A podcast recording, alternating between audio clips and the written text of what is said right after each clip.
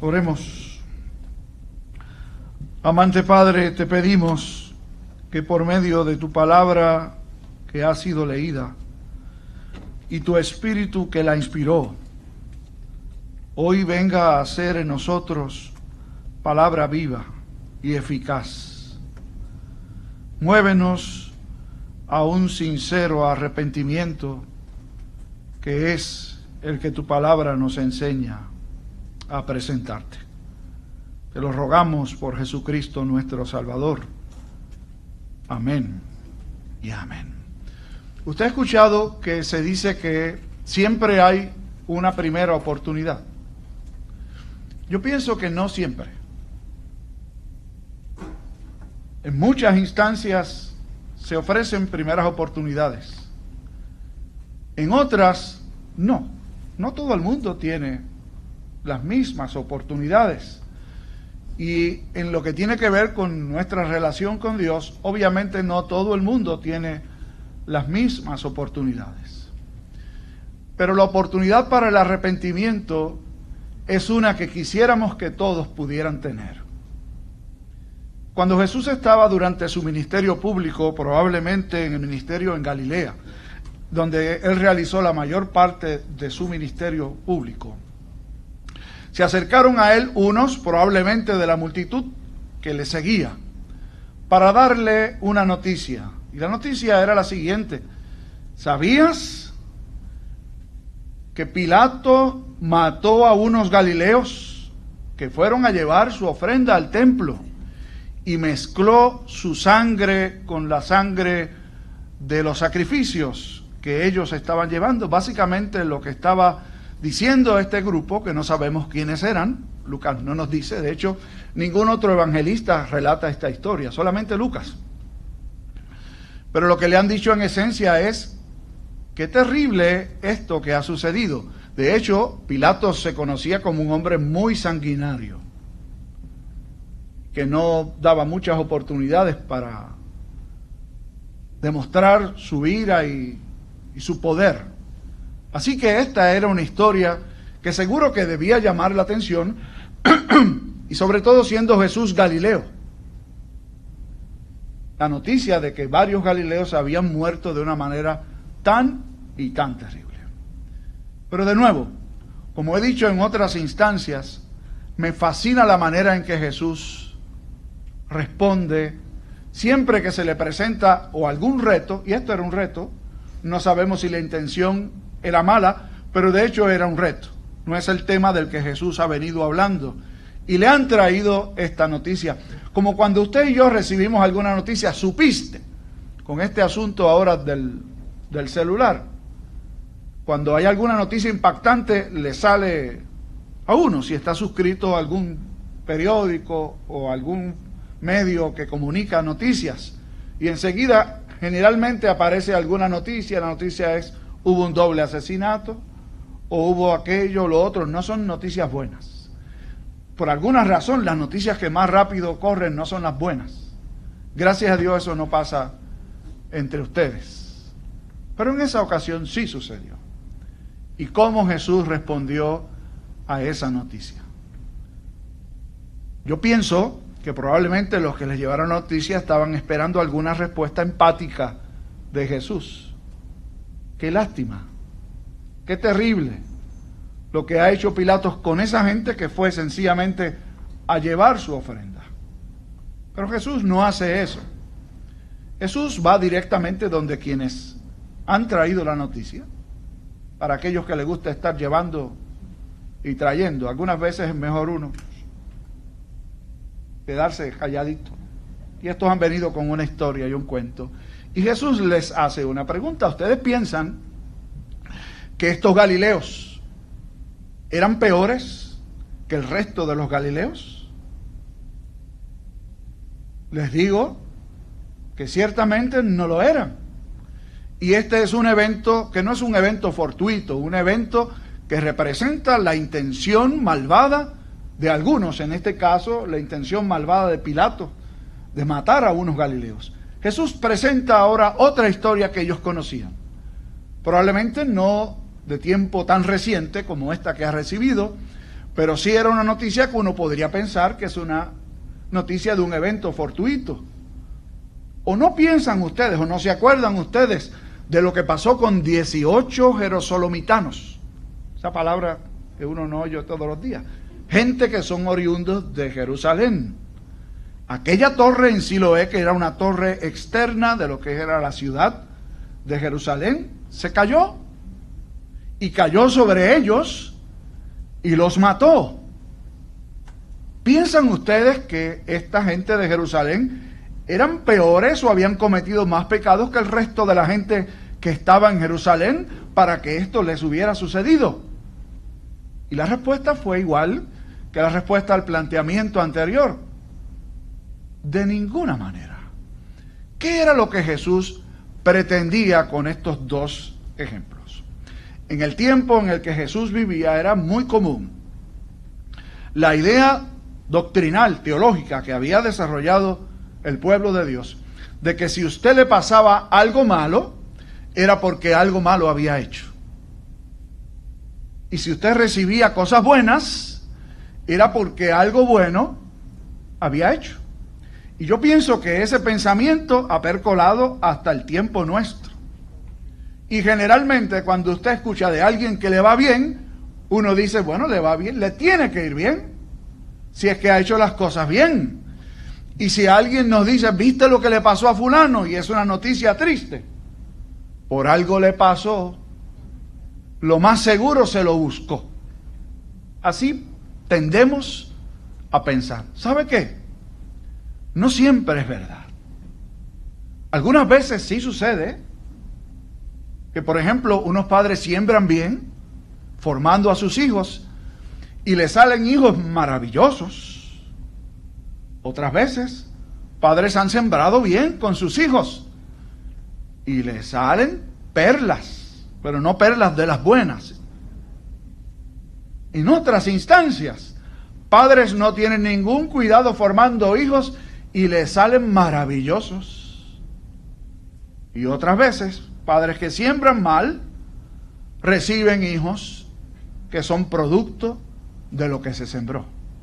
Entonces, ¿qué era lo que Jesús quería decir? Bueno, primero quiere dar al traste con esa idea generalizada de que si algo malo sucede es porque algo malo sucedió anteriormente, es decir, hubo algo que se sembró anteriormente. ¿Recuerdan ustedes aquella experiencia en donde Jesús se encuentra con un ciego de nacimiento? Y los propios discípulos de Jesús le preguntan, ¿quién pecó, maestro? ¿Este o sus padres? Para que haya nacido ciego. Porque esa era la tendencia. Se conocía como la doctrina de la retribución. Tú siembras mal, y recoges mal. Jesús da el traste con eso. Eso no siempre es verdad. Pero hay algo más importante que hace Jesús. Y es que confronta a los que están con Él con lo que está sucediendo más allá. Y nos pasa a nosotros. Cuando algo sucede lejos de nosotros, decimos gracias a Dios que no pasó con mis hijos. Cuando algo malo sucede en otro país, gracias a Dios por la libertad que tenemos en este país. Cuando un país muy cercano a nosotros sufre, decimos, gracias a Dios que en Puerto Rico no pasa eso. Y siempre es bueno dar gracias a Dios, yo pienso. ¿No? Pero ¿qué tal si nos ponemos en el lugar de esos que están allí? Que es justamente lo que Jesús hace. Les está diciendo, no piensen que ustedes son mejores que aquellos galileos. No piensen ustedes que son mejores que aquellos que vivían en Jerusalén. La cuaresma nos invita a la reflexión, al autoexamen, lo cual es muy, pero que muy bueno. Yo recuerdo cuando yo me criaba que tenía compañeros de, clase, de estudio, siendo un muchacho de escuela intermedia, que durante todo el año hablaban malo, pero en cuaresma no. Yo pastoreaba a una hermana en la, cuando estaba en Mayagüez, que tenía un marido que todas, todas, todas las noches salía del trabajo para la oficina. La oficina era un bar en el centro de la ciudad de Mayagüez, en donde todos iban para tomar. Le pusieron el nombre, yo creo que muy a propósito. Si la mujer llamaba, decía, estoy en la oficina. ¿no? Pero en cuaresma no tomaba 40 días sin tomar. ¿Se ha puesto a pensar usted por qué hacemos eso? ¿Por qué nos abstenemos de ciertas prácticas que nos producen placer, que nos gustan, que en el fondo sabemos que no están bien? Pero déjame durante la cuaresma abstenerme o empezar a hacer ciertas cositas para estar bien con Dios. Eso es lo que está en el fondo, ¿sabe? Para estar bien con Dios. Qué ilusos somos. Qué tontos somos. Cuán engañados estamos.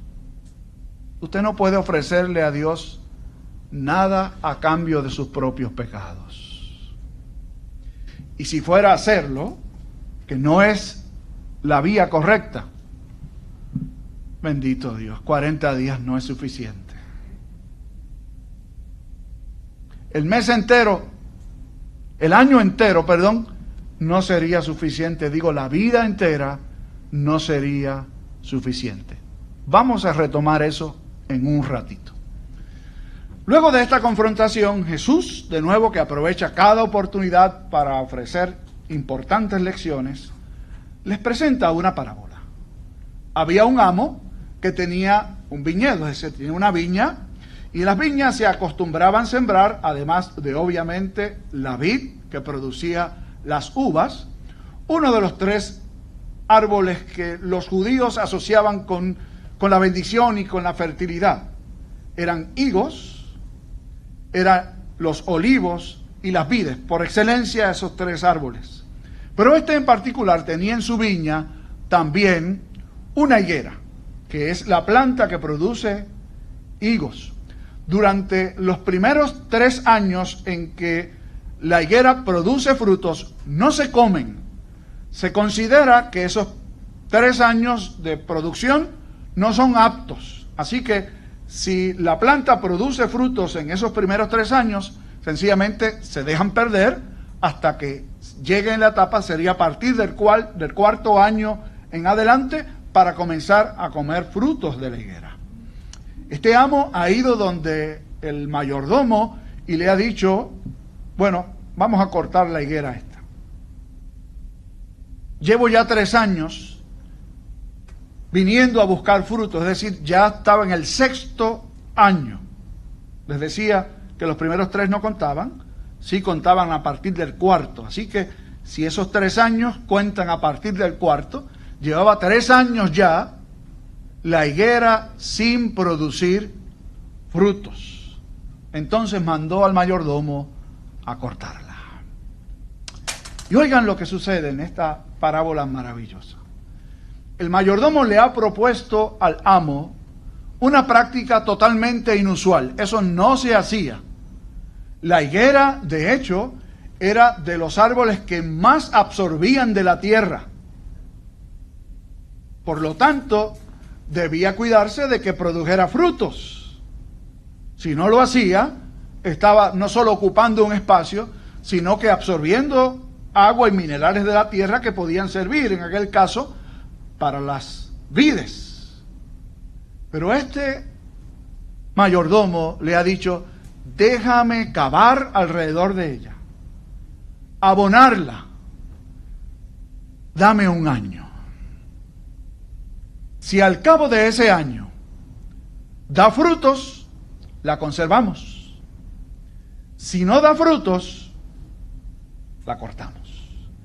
Y la parábola se detuvo allí. Lucas no nos da el resultado final de la parábola. Jesús no la completa, sencillamente la detiene allí con un propósito claro y contundente. La invitación de Jesús a todos los que escuchan es la siguiente. Hoy es el tiempo oportuno para arrepentirse. Hoy es el tiempo oportuno para ponernos en cuentas con Dios. ¿Cuántas veces decimos, sobre todo la gente joven, los que están por aquí son jóvenes, yo sé que no sucede con ustedes, pero probablemente le da la tentación. Cuando yo esté mayor, cuando ya yo esté retirado, le voy a dedicar tiempo a la iglesia. Ya tengo ese plan maravilloso. ¿Quién dijo que vas a llegar a jubilarte? ¿Quién dijo que Dios se conforma con sobras? Y no estoy diciendo que los que se han dedicado más de lleno al Señor cuando llega a esa edad le están dando las obras. Pero el que es joven y está esperando a llegar allá, está ofreciéndole sobras al Señor. Y el Señor no negocia sobras. Usted sabe que Dios pide de su iglesia. ¿Qué Dios pide de sus hijos? Lo primero, oiga bien, lo primero, cuando llega su chequecito, que nosotros no hablamos mucho de esto, pero siempre es bueno decirlo. Cuando llega su chequecito y usted si pone una lista de cositas que quiere hacer con su cheque, usted sabe que debería estar primero su ofrenda al Señor. No para que le sobre, porque algunos se han creído también otro cuento que le han vendido, de que si tú le das al Señor, Él te va a dar más. Claro, qué negocio. ¿ah? Yo invierto, pongo esto aquí porque yo sé que al final va a aparecer más. Me va a sobrar. No, Nines, no es así. Cuando le ofrecemos algo al Señor, le ofrecemos lo primero porque es lo menos que Dios se merece. La primicia, lo primero lo mejor. Y el arrepentimiento no se debe dejar para después. El arrepentimiento es el primer paso, decía al principio, que siempre hay una primera vez, no siempre, pero el arrepentimiento es la primera vez para cada cristiano. Si usted es un cristiano, se considera un cristiano, y piensa que nunca se ha tenido que arrepentir, yo pienso que no es cristiano le gusta la iglesia, aprendió cosas en la iglesia, lo criaron en la iglesia. Pero si usted no se ha arrepentido, usted no es un cristiano todavía. Y usted dirá, pero ¿de qué me voy a arrepentir? Si yo soy un buen muchacho, si yo siempre he sido una mujer de Dios. Eso no es verdad, usted no ha sido siempre una mujer de Dios. Aunque lo hayan criado en la iglesia, ¿saben? Si usted pone un balde en el garaje, no se convierte en un carro porque está en el garaje. Sigue siendo un balde. Y en algunas iglesias, en algunos templos hay muchos baldes sentados en las bancas y en las sillas, creyéndose que por estar en la iglesia son cristianos. No, Señor. El primer paso para todo el que se quiera considerar un cristiano es arrepentirse. Ahora bien, ¿de qué nos debemos arrepentir? Y usted va probablemente a hacer un ejercicio mental yo no maté el ganso de mamá, pero yo me acuerdo que cuando yo era chiquito le hice maldades a mami. Debo pedir perdón por eso. Y está bien, pida perdón por eso. Cuando llené mi planilla, dije cosas allí que no eran. Yo leí de esos cuentos que uno lee, de un señor que mandó a Hacienda una carta con un cheque de mil dólares. Y con una nota que decía, si la conciencia me remuerde, devuelvo el resto. O sea, mandó mil pesos porque era fuerte para él, pero sabía que debía más. Si usted sabe que ha hecho algo que no está bien, como dijo Manuel hace un rato, nadie más tiene que saberlo que usted y quien lo sabe todo, que es Dios. Ahora bien, Nadie va a ir al cielo por arrepentirse. Y usted va a decir, espérate. El pastor ha dicho que el primer paso para ser cristiano es arrepentirme y ahora me viene a decir que nadie va al cielo por arrepentirse. Sí, Señor. He dicho bien. Nadie va al cielo por arrepentirse. ¿De qué entonces me tengo que arrepentir? Bueno, quien piensa que va a ir al cielo porque se arrepintió, toma como toma el arrepentimiento como un mérito. Yo me arrepentí. Así que Dios me debe dejar entrar al cielo. Le pregunto, si esa fuera la vía, ¿para qué vino Jesús? Si solo con arrepentirse, usted confesar que hizo lo, lo incorrecto, está bien con Dios, ¿para qué envió Dios a su Hijo al mundo? Les voy a decir que el arrepentimiento que Dios acepta es justamente el que reconoce que sus mejores esfuerzos, las privaciones de cuaresma, sus tiempos que piensa que pasa orando y pidiendo para que Dios se los tome en cuenta, no son aceptados delante de Dios. Y me tengo que arrepentir de haber confiado justamente en eso. De que porque vengo el domingo a la iglesia, de que porque pongo mi ofrenda, Dios me va a tomar en cuenta eso negativo, ¿saben? Ese no es el camino. Hace muchos años yo escuché a un predicador que hacía un personaje y el personaje se llama Crédulo Bautista. Yo no sé cuántos de ustedes han oído a Crédulo Bautista. Búsquelo en YouTube. Si tiene YouTube, búsquelo. Crédulo Bautista. Y Crédulo Bautista es un ministro bautista que hacía un personaje de un jíbaro, o hace un personaje de un jíbaro, todavía está vivo por ahí, don Crédulo. La primera vez que yo escuché al personaje de don Crédulo, aparte de que me encanta escuchar hablar al jíbaro nuestro, ¿no? Todos ustedes son jíbaros. No piense que porque nació en la losa, todos tenemos mancha de plátano, ¿sabe? Y yo estoy orgulloso de ser un jíbaro puertorriqueño. Bueno, pues don Crédulo hace esta historia de un, de un hombre que se murió y llegó allá al cielo, que también es un cuento, pero es una historia, ¿no? Nadie va al cielo porque se muere. Llega al cielo y allá lo recibe San Pedro, que también es un cuento. Pero don Crédulo está haciendo el cuento. Y entonces cuando el hombre llega allí a las puertas del cielo, don Pedro, digo San Pedro, le dice, bueno, usted diga por qué lo debemos dejar entrar aquí, al cielo. Y el hombre dice, adiós, yo fui miembro de la iglesia, de una iglesia cristiana. ¿Cómo es eso? Entonces Pedro le dice, mire, usted tiene que llegar a 100 puntos. Si llega a 100 puntos, lo dejamos entrar.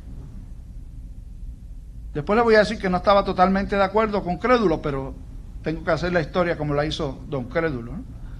Y entonces cuando el hombre dijo que había sido miembro de la iglesia todo el tiempo, San Pedro le puso cinco puntos. Y el hombre dice, espérate. Yo canté en el coro, una temporada fue, pero canté en el coro. Un punto.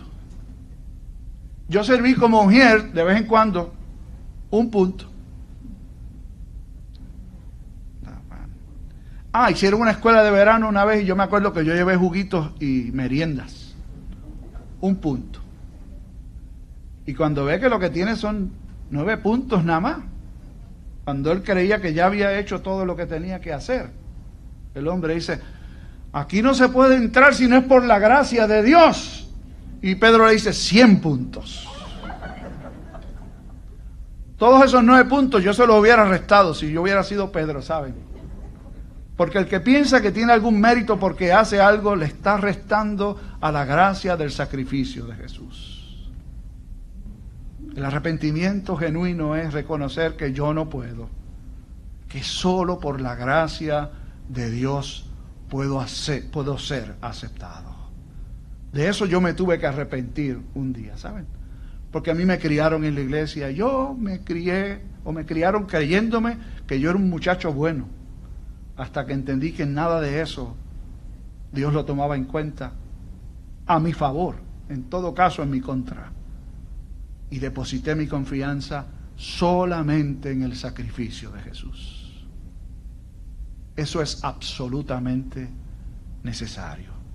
Si usted no lo ha hecho, hoy es un buen día para hacerlo. Yo pienso que el Señor está acabando alrededor de la higuera que es usted y soy yo. Y le está diciendo al amo, dame un chancecito. Yo no sé si va a ser un año, la historia dice que es un año pero pudiera ser hoy mismo. Que Dios toque su puerta y le diga, bueno Pedro, te llegó tu día. Y allí no va a haber oportunidad para decir, Señor, dame un brequecito. Que yo te aseguro que en un año yo me pongo a cuentas contigo. Hoy es el día. Hoy es el momento. Dios te llama al arrepentimiento. Venga usted junto con un servidor y presentémonos delante del Señor.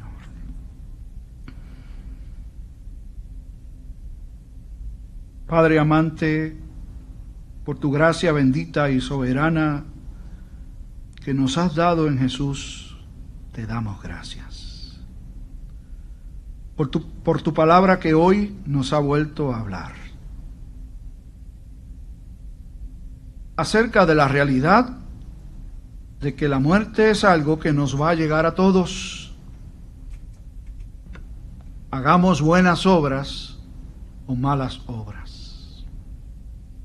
Y que no sabemos cuándo ha de ser.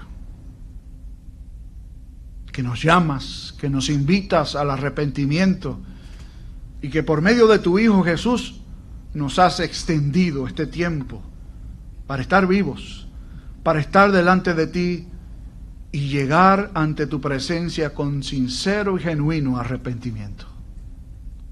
Si hemos confiado en nuestra bondad, en lo que hemos hecho para ti, hoy te pedimos perdón. Nos arrepentimos de haber confiado en nosotros y queremos confiar solamente en el sacrificio de Jesús. Entonces, Ayúdanos a cada día vivir con un genuino arrepentimiento, mirando siempre y solo a Cristo el Señor. Gracias, porque hasta hoy nos has extendido tu misericordia. Gracias por la salvación gratuita que nos ofreces, tan sencillo, pero a la vez tan profundo como decirte, Señor, hoy vengo ante ti. Por Jesucristo tu Hijo te pedimos que así sea. Amén y amén.